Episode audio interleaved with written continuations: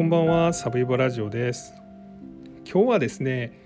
ALS 裁判の、えー、傍聴第2弾のお話でございます、えー、これは2019年に京都に住んでいた、えー、ALS えーまあ、筋肉がだんだん弱っていくというか動かなくなっていく難病の患者さん51歳の女性が医師2人の医師に、まあ、私を殺してほしいということをお願いしてですね。で、まあ、いわゆる嘱託殺人、まあ、頼まれて殺害するという、まあ、そういう罪に問われた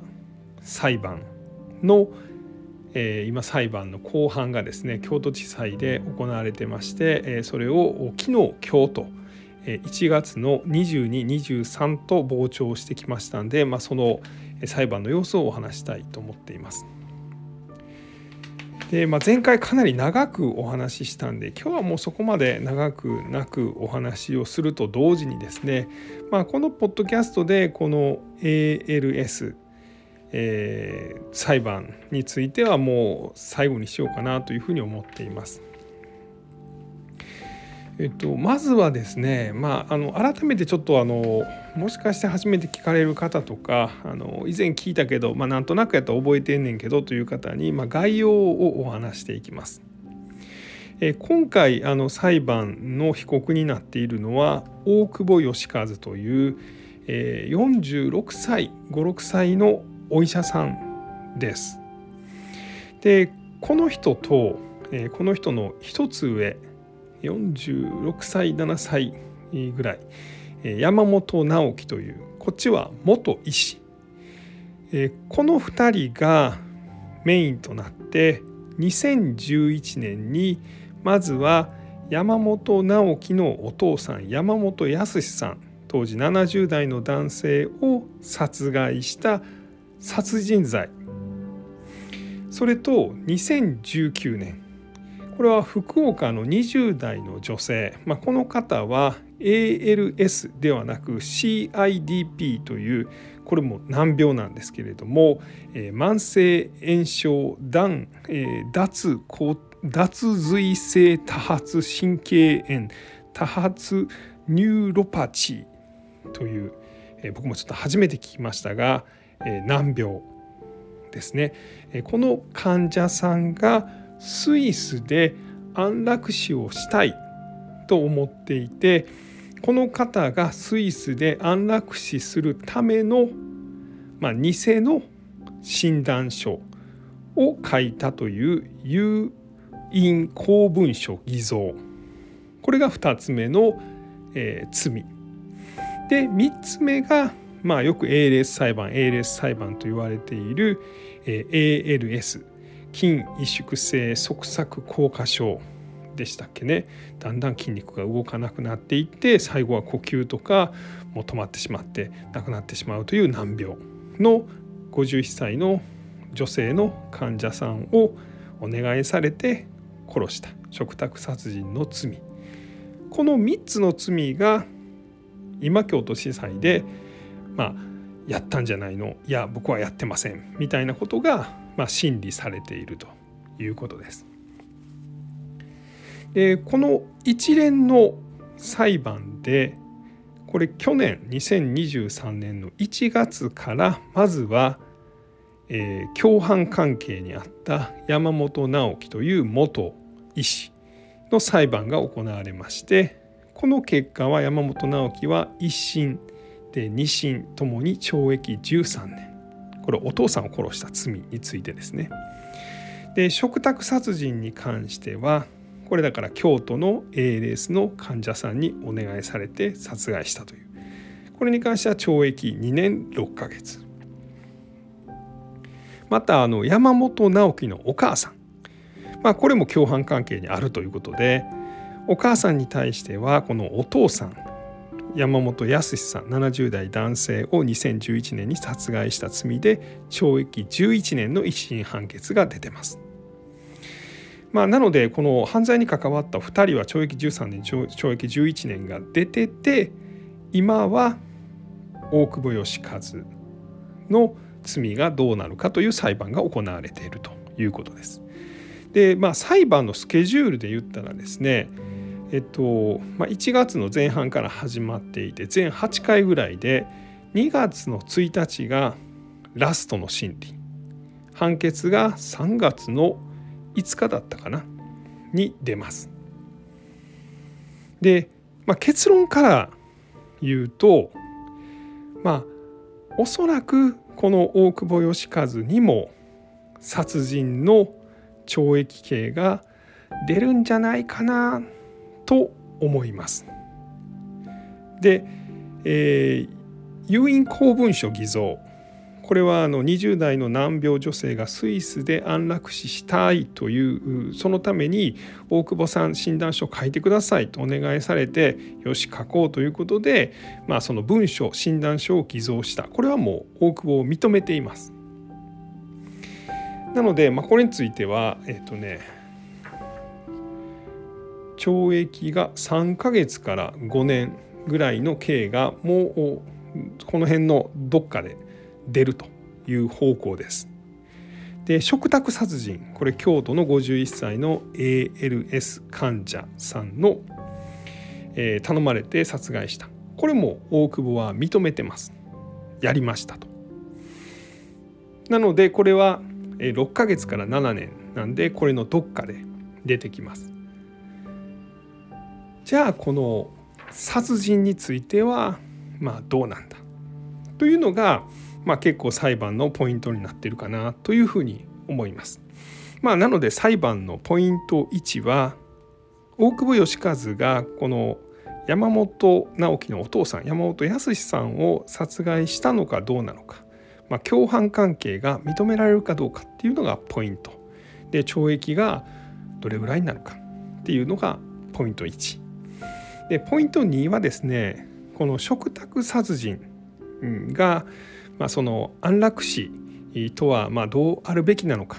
というようなところともやっぱ関わってきますので、まあ、裁判の中で大久保自身はどういうふうに考えていたのかということが、まあ、裁判の中ではかなり明らかになってきました。まあ、明らかになったというか大久保が言いたいことを言ったって感じですね。でこの2つをお話したいなというふうに思っています。あとちょっと軽くお話しするのが大久保自身が自分の人生を振り返ってですね僕は生まれてから、まあ、今までこんな人生を歩んできましたというのを言ったんでそこも軽く触れていきたいなというふうに思います。で前回もですねちょっとその前置きといいますか、まあ、ご注意といいますか、まあ、そういうようなお話をちょっとしたんで、まあ、今回もちょっと軽くしときますと、まあ、この裁判で安楽死の議論をするのは、まあ、良くないと思いますと、まあ、いうようなことを、えー、実際にこの犠牲となった ALS の患者さんが犠牲になったんですが、えー、ALS の難病と今戦っている当事者の方々、まあ、当事者団体、まあ、もしくはそれを支援する人たちは、まあ、そういう意見を出してはる人もいます。まあ多いというのか分かんないですけどいます。で実際裁判のずっと傍聴されている方もいます。僕は3回裁判傍聴してましたがずっと、え、ALS の患者さんが傍聴されていました同じ人ですね。で今日に関してはもう一人別の方も傍聴されていました。まあ、要はですねその大久保はそのいろんな書籍とかですねツイッターではその高齢者の方とかこの ALS の患者さんのがあのまあ、ある意味ではその早く死ぬ方が本人にとってもいいというケースがあるというようなことを主張してて、まあ、もっと過激なことも書いたりしてるんですよね。でそういう書籍とか主張が、まあ、そのヘイトクライムにあたると、まあ、要はその高齢者とかそういう難病を抱えている人たちが、えー、頑張って生きようというのを阻害するような影響があるんじゃないかということをあの実際にその病気を抱えている人たちはそういうふうにおっしゃってるということです。なのでこの事件で安楽死をもっと広めるべきだっていうのは良くないんじゃないかというようなことを言っている方がいるということですね。はい。じゃあまずはですねこれあの裁判の中でえーまあ、今回この大久保義和が、まあ、その自分の人生はまずどんなんだったのかというところですね。あまあ、その前にさっきちょっと僕の結論からちょっと先言ってしまいますね。あのまあ、僕の結論から言うとですねまずその大久保の人格に関してはですねちょっと測りきれないところがあります3回裁判を見ましたでいろんなそのあのこの事件に関する記事も読んだんですがあのこの人はですね、まあ、確かにそのいわゆるそのアスペルガー的な考え方を持つ人アスペルガー的な考え方というかその、えー、て言うんですかねそういう傾向のある人と。えー、自分がこう思ったことに対してはすごいまっすぐ行くけれども人とのコミュニケーションとかが少し難しい、えー、もしくはちっちゃい時とかはですねその大きな音高い音とかあが苦手で、まあ、そんなんで自分は苦労したみたいなことも言っている、えー、そういう方であると。で、えー、実際にですねその日本の医療とか高齢者医療とかですね延命治療とかそういうものに対してすごい疑問を抱いていた。でえー、あとその医者としてですねあのいろんな活動も実際にしていた。で、えーまあ、何が言いたいかというとですねそのすごいこうあの真面目に、えー、仕事をしていた面は本当に多々あるということは思います。ただ一方でちょっと過激なことをむちゃくちゃ過激なことをなんか SNS で言ったりとかですねなんかこうえー、殺人合法殺人マニュアルとかその安楽死マニュアルとかそのそんなんも書いてただからこのこの大久保義和のほんまの部分っていうのはどこにあるかっていうのは僕ちょっと分かんないです。えー、すごいですねその昔の自分が患者さんと交わした会話とかですねそんなんを裁判の中で話しながらですねもうめちゃくちゃ泣くんですよね。で自分が幼少期この、えーと、医者になろうと思ったエピソードかをしゃべエピソードをしゃべる時もむっちゃ泣いてるんですよ。なんでなんかこうすごい涙もろいそういうなんかこう人のなんか痛みとかなんか自分の痛みとかがすごいある人なんかなと思う一方なんかこう書いてるもんとかはですね、まあ、老人なんて殺してしまえみたいなことをちょっとっていうふうに取られかねないようなことを書きまくってたりですね、うん。まあ、この辺がこいつどういう人物やねんっていうのがちょっと正直僕はあのまだ分かってないところがあります。はい。何結論から言うって言っててお前分からんっていうのが結論かえって言われるんですがもう本当申し訳ないんですがそうなんですね。なんでツイッターとかでですね僕はあの昨日かな、えー、この人実はすごい真面目なあの医師かもしれないというようなことを書いたんですけれども確かにそういうことも感じた。一方で、まあ、マッドサイエンティストかいなこいつはみたいな部分もまだ感じているというとこです。ちょっと前置き長かったですね。すいません。えっ、と1月22日月曜日の裁判ではこの大久保が自分の人生を振り返っていました、えー、1978年の5月生まれ北海道で生まれています、えー、ご両親と妹さん。で、まあ、本人曰くですねちっちゃい時から病弱でもうすぐ病院に行かなあかんと。でお母さんからはですね「あんたまた病院かいほんまにもうあんたなんかうまかったよかったわ」みたいなことを言われていたと。でえーと、お医者さんになろうと思ったきっかけっていうのが小学校5年生の時に、まあ、いとこが、えー、死産になってしまった。まあ、いとこが生まれるということだったんですが、まあ、そのいとこになるべき赤ちゃんがその死んだ状態で生まれてきちゃったと。えー、いうことなんですよね。ほんでまあ病院に一緒に行ってたんですが、まあ、その帝王切開で、えーまあ、赤ちゃんはいとこは死んじゃってたと。でその時にお医者さんが、まあ、その大変なオペから出てきてですね、まあ、その家族に残念ながらお子さんを救うことはできませんでしたと言ったとでその時にまあおじさんがですねあの息子のことは残念ですでもあの妻は大丈夫なんでしょうか？妻は？と、えー、お医者さんに、まあ、詰め寄ったらですねそのお医者さんがですね、えー、大丈夫って言ってんだろうが、まあ、みたいな風にこう怒ってしまったと。でそれを見てそのまあ大久保はですね小学5年生の大久保は、えー、まあこんなあの悲しんでる人にそのきついことを言うような意思はとんでもないと。で自分が医者になってなんかあの悲しんでいるその家族とか患者に寄り添えるような人になりたいと、まあ、いうようなことを泣きながら裁判の中では言ってました。でそこからですね、まあ、中学校高校とかなり賢い学校に行きました。えっ、ー、とね釧路の方のえっ、ー、とねなんかめっちゃ賢いとこですよ。高校名ちょっと忘れました。五稜高校古稜高校かな？まあ、かなり偏差値高いところを行ってましてでそこからあの東北東北じゃないごめんなさい失礼しましたえっ、と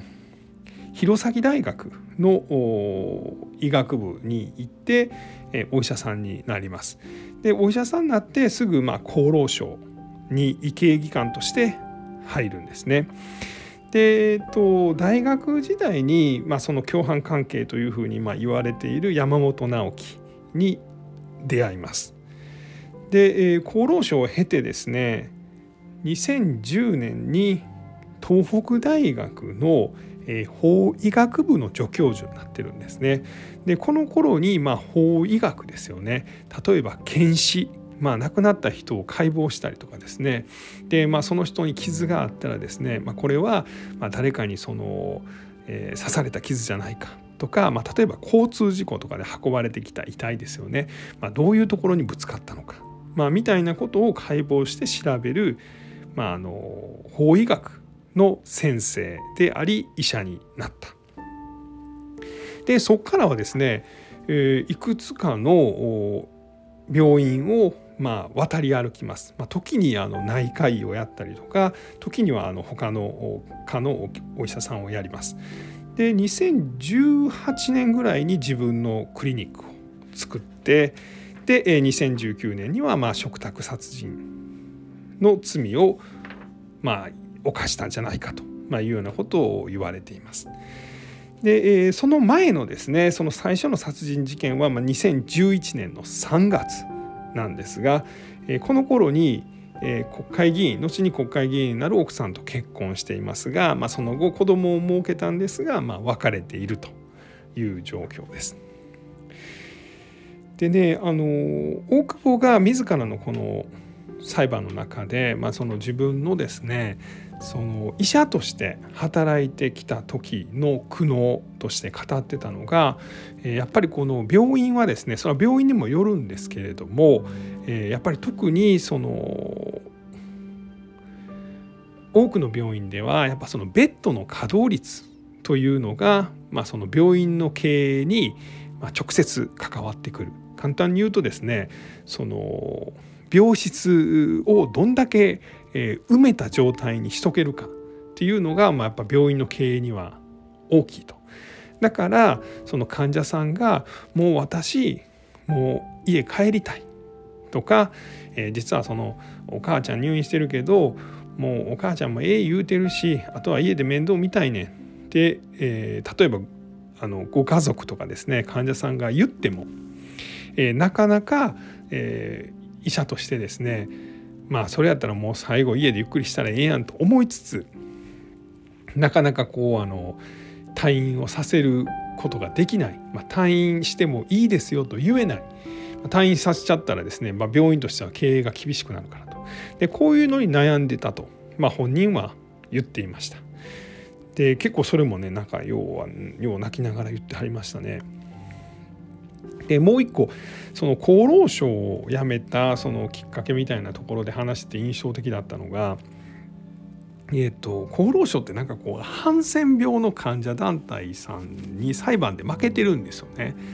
でその頃にその厚労省の中でですねそのまあ裁判を起こしたそのハンセン病の患者さんたちまあ、あれ確かその隔離のやり方とかがまあなんか良くなかったとか確かそんな裁判だったように僕は記憶してるんですけれども、まあ、その国側が負けたと。でその時にですね厚労省の中で、まあ、今まで散々面倒を見たったのにあのあいつら恩知らずやみたいなことを言ってる人がいてですねいやそれはちょっとないんじゃないとこう大久保自身は感じたと。まあ、つまりどういうことかというとそのハンセン病で苦しんできた人たちがですね自分たちが苦しめ苦しんだその責任は国があるということで訴えてですね裁判所もその国が悪いというふうに認めたのにその人たちを悪く言うてる人たちがちょっと許せなかったとかあとはねあの大久保は結構その学生時代からですねそのお医者さんになろうとしてる人たちが例えば5年6年医学部におらなあかんと。でこれが本当にその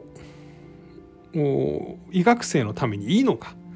要はやっぱ医学部のお金とか高いわけですよね。だから貧乏な人は長くその医学部にいるよりも早くお金を稼げる風になる方があの教育にとってもいいしそのモチベーションにとってもいいと。でそういうものを改革したい。だから厚労省に入った。ですけれども、まあ、そういう改革を唱えても、えー、君の言うの君のような、えー、まあその平の官僚が、まあ、そんなん言うても、えー、部をわきまえなさいみたいなことが言われて、まあ、それでもう厚労省を辞めちゃおうかなと思った。まあ、みたいな話をしていました。まあ、これはあくまであの大久保側の視点なので、まあ、そういうことを言うてたというぐらいで聞いていただければと思います。で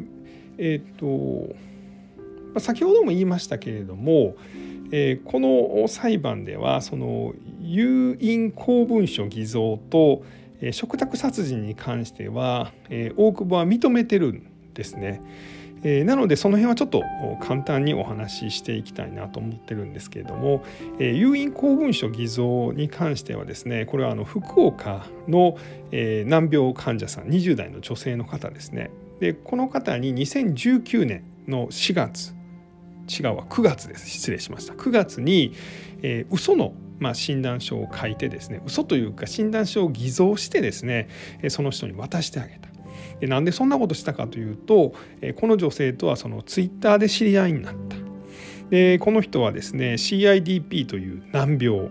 を抱えていた。これもあの体が動きにくくなる病気ででこの人はそれがまあ苦しくってですねであのスイスでまあ自殺したいとあじゃ自殺じゃない安楽死したいという思いがあったでその人と、まあ、ツイッターでやり取りをする中でこの女性は確か山口県の方の大学病院に、まあ、私にその診断書を書いてくださいとお願いしたんですね。でその診断書さえあれば私はもうスイスに行って死ぬのでと。まあ、いうことを山口県のどっかの大学病院にお願いしたらその大学病院が、まあ、この人が死んでしまうための診断書を書くのは無理ですということになったんですね。でそれをツイッターで大久保に相談しました。で大久保が分かりました。では私が書きましょうということで書きます。で一応大久保もですねあのまあ医師の端くれといいますかちゃんとこの人に対してこの20代の女性が、まあ、今までですねその病院で診断されたそのカルテを、まあ、くださいと。でそれをまあちゃんと読み込んでですねでこの人はこんなこんなこんなこんな症状があるというのを書いたでこの診断書メディカルレポートを作ったんですがこの辺がね大久保のようわからんとこなんですけど自分の名前書かないんですね。あの知り合いの知り合いの人の、まあ、知り合いか知り合いかの人の名前を書きました。でここが1点、まあ、偽造ポイント。でもう1個は大学病院の名前を勝手にまあ、ロゴみたいなのを貼っつけました。これはあの断ったこの山口の大学病院の名前を勝手に使ったと。まあだからまああのきっちりと偽造なんですよね。まあ、ただ内容はあのちゃんとやりましたよっていうようなことは言っていました。でもう一個の食卓殺人ですね、えー、これは51歳の ALS 患者、まあ、だんだん体が動かなくなって呼吸ができなくなって人工呼吸でご飯が食べられなくなってお腹に穴を開けて胃ろうでまあそれでもまあそのあの頑張って生きてらっしゃる人はたくさんいるんですけれども、まあ、この女性はもう辛い私もスイスに行って安楽死したいということで大久保とやり取りをするようになります。でまあ大久保はですね京都に行ってでこの人の胃ろうのチューブお腹に開いた、まあ、ご飯の栄養を送る用のチューブに、まあ、薬を入れて、まあ、この人をお願いされたのに応える形で殺害したと、まあ、食卓殺人ですね。でこれについてはですね山本と一緒に行ってるんですよね。で山本と一緒に行って、まあ、実はその有印公文書偽造もこれ山本と一緒にやってるんですけどで、えー、一緒に行ってですねで、まあ、山本はちょっとその見張りみたいな役目をして、えー、大久保が実際に薬を、まあ、投与して殺害をしたと、まあ、いうことを言ってました。ただあの、まあ、大久保が言うにはですねえー、この方はやっぱこの自分の主治医とか、えーまあ、自分のケアスタッフに対して、まあ、たく不満がいろいろあったと。で、え、例えばですねその胃ろうのお腹に穴を開けてそこに直接栄養を入れるチューブとかもですね、まあ、大体3ヶ月とか半年に1回ぐらい交換するんですが、まあ、1年3ヶ月ぐらい経っても、え、全然交換してもらえないからそこが痛いとか、えーまあ、そういう不満を持っていたと。で、え、とにかくまあ辛い辛いということをま言い続けてたと。なので、まあ、そのその人に対してですね、まあ、ただ日本ではこの積極的安楽死っていうのはできないから、まあ、制度ができるまで我慢してくださいねと僕は言えなかったと目の前で苦しんでる人の苦しみを取り除きたかったと、まあ、いうことをまたすごい泣きながら、まあ、言うていました。で実際にその京都まで行ってですね、まあ、その人と会うわけですよね。で会った時も、えー、筆談でですねあの本当に死ぬということでいいんですかと、まあ、DM でやり取りをした内容でいいんですかみたいな筆談をして向こうは「いいです」と「ご家族に報告しなくてもいいですか」と「いいです」と「あなたが望んでるのは今日を行うということでいいんですか、えいいですと。え一応多くはですねその海外オランダとかオーストリアとかスイスとかそういうまあその安楽死をま研究しててですね、えそこでまあそのあの安楽死に関係している団体がま患者に確認するような術は取ったと。でまたあの薬もですね、えその海外で安楽死の団体が使っているものとまあ一応同じものを使ったと、まあ、いうようなことを言っています。でその女性はですね、えーとまあ、症状で言うと、えー、手が一部だけ動くもう上げたりとかできないですね一部だけ動く。でこの顔例えばまばたきするとかですね、まあ、それぐらいができるとか、えー、おそらくそれぐらいの症状でした。なのであの人工呼吸器がついていて、まあ、あのご飯もそのいわゆるそのチューブからお腹に直接胃ろうを通して、えー、ご飯をまあ食べてるみたいな栄養をとってるみたいな人なんですけど、まあ、最後その文字パネルというこれあの僕もあの見たことあるんですけど実際その目の動きでですねこのパソコン上で字を書いて、えー、意思をこう伝えるんですよね、まあ、自分の気持ちを言葉にするんですこれを文字パネルみたいなんで言うんですけど、えー、それであの何個か確認したと。で最後に何か言いたいことありますか？と大久保がその女性に言うたらですね、えー、その人はその文字パネルで「えー、死なせて」と「まあ、死なせて」と書いてきたと。で「分かりました」と。で他に言うことありませんか？というと「えー、伝えて」と、まあ、伝えてくれと。まあ、自分はこういう人間だったというのと自分はこういう苦しみがあって、えー、まあ、どういうことに悩んでたかっていうのを伝えてほしいと。で、えー、最後はあの「ありがとう」というのをま文字パネルで書いたと、ま、いうようなことをまた泣きながら、ま、言ってました。で、まあ、それでま薬を入れてでまあその患者さんが、ま、どういうふうになっていくんかっていうのを、まあ、大久保は見守って、まあ、最後脈とかも取って確認して、まあ、そのマンションを後にしたと、まあ、いうようなことを言っております。でまあ、実際にですねこの時系列で言うとこの事件が起こったのが2019年の11月で、えー、その翌年の7月に、まあ、逮捕されています、まあ、つまりどういうことを言いたいかというと、まあ、大久保自身も言ってるんですがもう自分は逮捕されるっていうのは分かってたと、まあ、いうことは言ってます。これをやったら逮捕されると。だからそれぐらい覚悟してやったと、まあ、本人は一応言うておりました。はい。まあ、これがその有印紙文書偽造と嘱託殺人についてです。で最後殺人ですね。これがまあそのまあ、ぶっちゃけた話この安楽死云々とかよりももうもっと単純な殺人事件なんですね。ただまあその事件のその刑としてはこれが一番重くなるのでまあこの大久保本人もしくはその刑の長さみたいなんで言うとこれが一番注目ポイントになると思います。でさっき何回も言ってますが大久保はあの文書偽造有印紙文書偽造とえー、嘱託殺人に関してはもうやったというふうに認めてますのでほぼ争いがない状態です。ただ殺人に関しては一切やっていないと言っています。ただ最終結論ですね。じゃあ懲役何年ぐらいになるかというと僕は僕はですねあの11年から13年なんか12年ぐらいなんじゃないの？っていうふうに思ってます。ただ証拠が全然ないので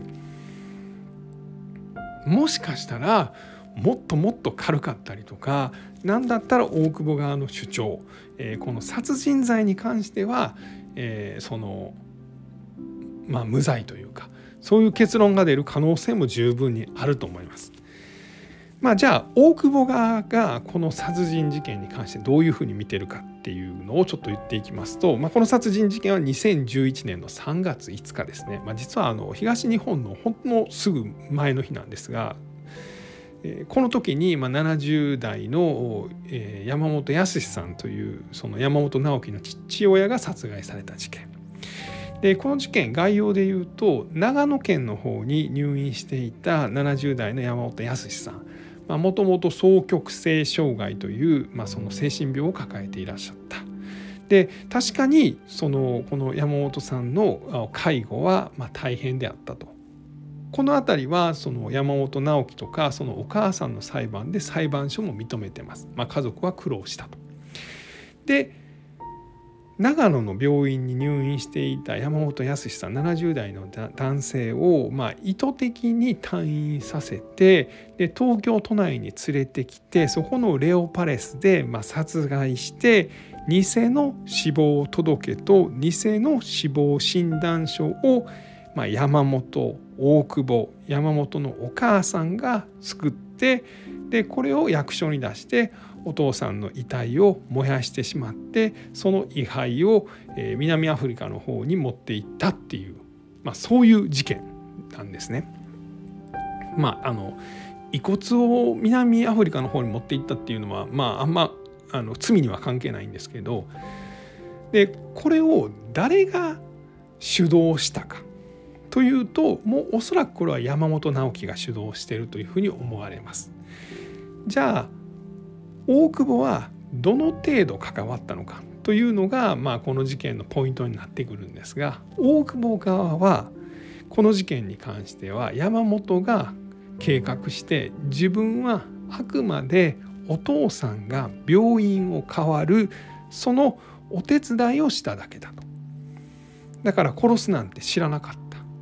ましてや嘘の死亡診断書とか死亡届を作るっていうのも知らんかった。っていうふうに言ってます。もうちょっと具体的に言うと、え、山本と山本のお母さんが長野県に入院していたお父さんを、ま、退院させてタクシーで新幹線の駅まで連れて行って、ま、長野のなんとか駅桜台駅やったかななんかそういう駅からですね新幹線に乗せて大宮駅まで連れてきましたこれ埼玉県の大宮駅ですねでここで山本は事前にですね大久保に「俺車の免許ないねん」と。悪いけど親父運べる介護用のレンタカーを借りて大宮で待っとってくれへんと。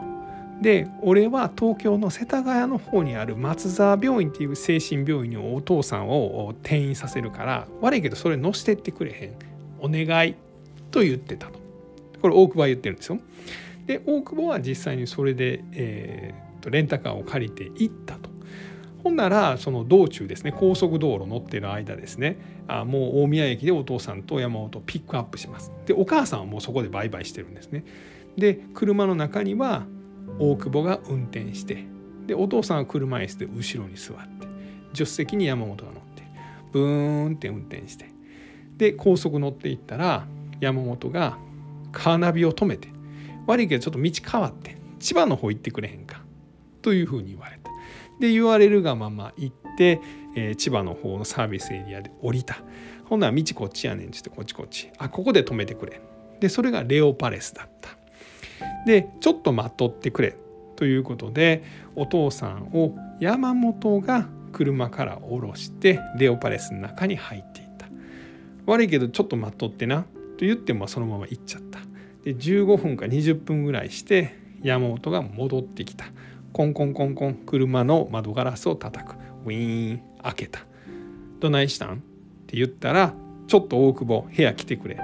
部屋に行った。でお父さんがもう倒れていた。まあ、パッと見たらもうなんかこう息もなさそうだなと。脈を取って頸動脈を調べて呼吸を調べた。心肺停止。で人工呼吸みたいなしようと思ったら山本が「いらんことすな。もうやめとけ」と言った。でその時に大久保は初めてあこいつやりよったなと思ってまあ怖くなって巻き込まれたら大変医師免許剥奪されちゃう。俺はもう行くぞと。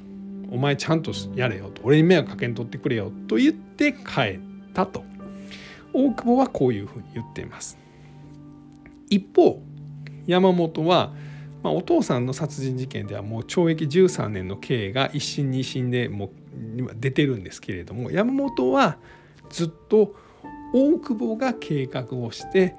えー、自分は知らんかったと。で行って自分の知らない間に大久保が殺害したと。ただ死亡診断書を書いたのは自分やと。で死亡届これ死亡診断書と死亡届がセットになって役場に出したらあの仮想許可書みたいなの出るんですけど